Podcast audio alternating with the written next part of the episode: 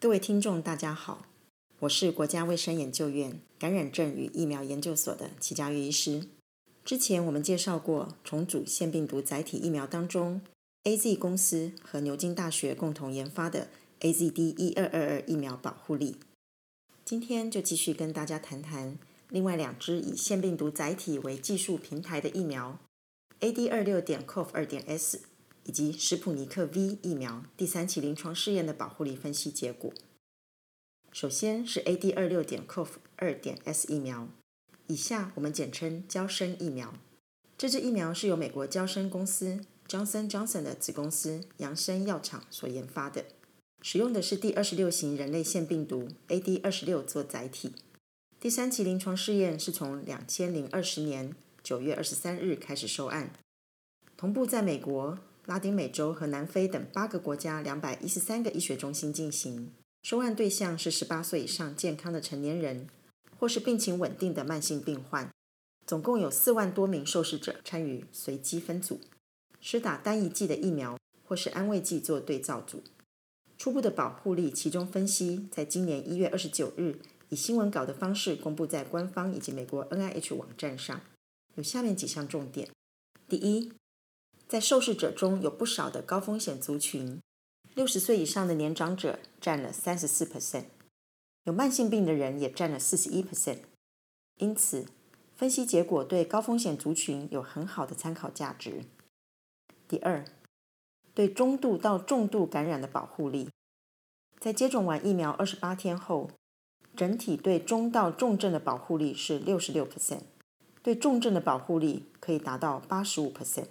与新冠感染有关的死亡案例一共有五例，全部都发生在安慰剂组。第三，保护力有地区性的差异，在美国保护力是七十二 percent，拉丁美洲六十六 percent，而在南非则只有五十七 percent。而且在南非的病例中，超过九成以上都是感染 B. 一点一三五南非的变种病毒。上面的第三期临床试验初步报告公布一个月后。美国 FDA 在今年二月二十八日核准交生疫苗紧急使用，成为继辉瑞 BNT 疫苗以及莫德纳疫苗之后，美国第三支核准上市使用的新冠疫苗。不过，对于上面的这些分析结果，还有一些需要注意的地方，包括：第一，主要分析目标只看中到重症的保护力，跟其他疫苗临床试验分析的目标对有症状感染的保护力不同。娇生疫苗在这里只观察中到重症的保护力。第二，对变种病毒的保护力，因为这个临床试验也在南非进行，而研究期间，南非当地主要流行的是变种的 B. 一点一三五病毒株，所以从不同国家保护力的差异来看，娇生疫苗针对这一株变种病毒感染的保护力确实是比较低的。第三，需要打两剂疫苗吗？目前的资料是分析只打一剂疫苗的保护力，但是娇生公司在二零二零年十一月十五日也开始在包括美国以及英国在内的多个国家进行第二项第三期临床试验，评估间隔八周后追加第二剂疫苗的效果。目前结果还没有公布，是不是会因此改变娇生疫苗原本规划只接种一剂的策略，值得我们关注。接下来介绍的是史普尼克 V 疫苗，或是翻译为卫星 V 疫苗。这个疫苗是俄罗斯联邦卫生部旗下的加玛利亚研究所所研发，使用了两种不会自我复制的第二十六型以及第五型重组腺病毒做载体，分别在第一剂打的是 AD 二十六，第二剂的追加剂使用的是 AD 五。第三期临床试验是从二零二零年九月七日开始收案。同步在俄罗斯莫斯科的二十五家医学中心进行，受案对象是十八岁以上的成年人。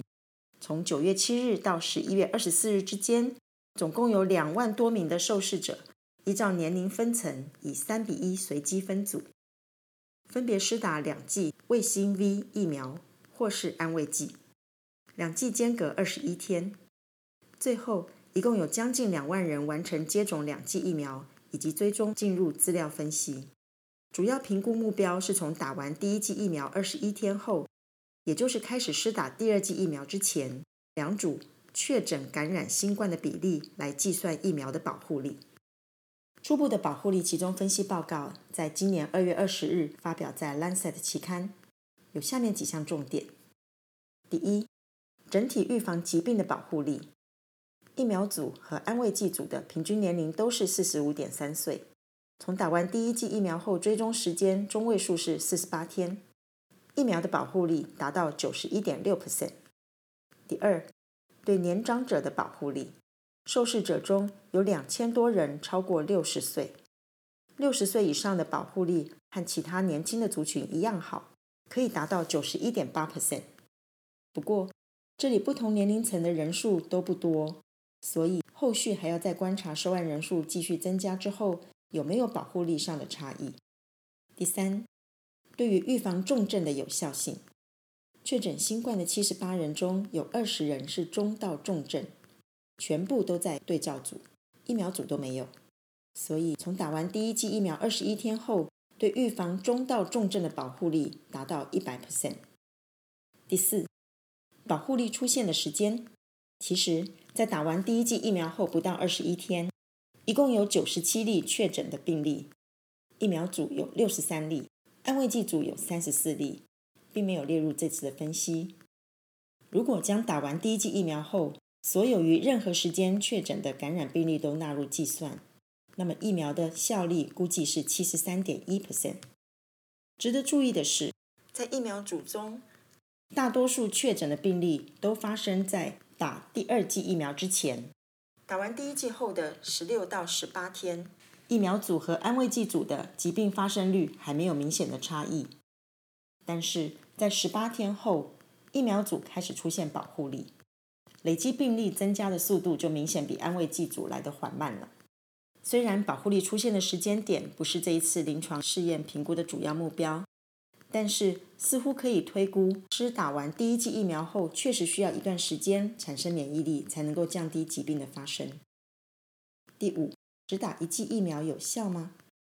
在全球疫情持续延烧，各国都面临疫苗短缺、供不应求的情况下。只打一剂疫苗是不是就有足够的保护力？对拟定疫苗施打政策是一个很重要的议题。因此，研究团队在今年一月也通过伦理审查，预计将要展开新的第三期临床试验，分析只打单一剂卫星 V 疫苗的功效。除了之前在塞尔维亚、阿根廷等国家已经获得批准之外，菲律宾在今年的三月十九日也核准卫星 V 疫苗紧急使用。是该国继辉瑞 BNT 疫苗、AZ 疫苗和中国科兴疫苗之后第四支核准上市使用的疫苗。欧盟也将在今年四月中旬审查疫苗的品质、安全性和有效性，来决定是否给予紧急使用授权。最后总结一下这两支疫苗：娇生的疫苗以及俄罗斯的卫星 V 疫苗，都是用重组的人类腺病毒做载体。娇生疫苗使用的是第二十六型腺病毒，只需要施打一剂；卫星 V 疫苗需要施打两剂，第一剂使用的是第二十六型，第二剂是第五型腺病毒，两剂疫苗间隔二十一天。两种疫苗都已经完成第三期临床试验，但是都还没有看到上市后在真实世界大规模施打的有效性评估报告。从临床试验结果看起来，两种疫苗对预防中到重症的保护力分别达到六十六 percent 和一百 percent。我们知道，疫苗对中到重症的保护力够好，那么将来即使感染后会演变成需要住院或是死亡的人数就会大幅下降，同时能够大大的减轻医疗的负担。另外，需要注意的是，以目前数据看起来，招生疫苗对南非流行的变种病毒 B. 一点一三五保护力会下降。卫星 V 疫苗因为临床试验都是在莫斯科进行，所以还不清楚对其他流行的变种病毒株保护力的影响。以上，谢谢收听。